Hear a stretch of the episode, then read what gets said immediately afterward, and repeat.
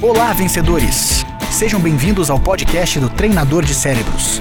Esta é uma oportunidade para vocês receberem dicas rápidas e deixarem a mente de vocês um pouco mais forte. Uma das questões que faz com que as pessoas fiquem mais resistentes às nossas argumentações é o fato delas perderem a autonomia no meio do diálogo.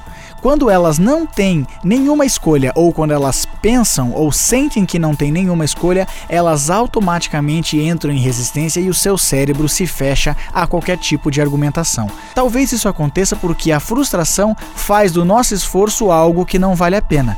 Quando nós temos uma certa escolha, a gente tem o nosso cérebro um pouco mais calmo e mais aberto para conversar com as pessoas.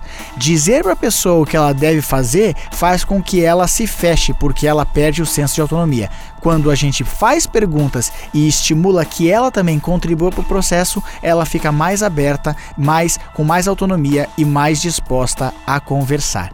Experimente, faça o teste. E se quiser saber um pouco mais, inscreva-se no canal youtube.com/barra treinador de cérebros.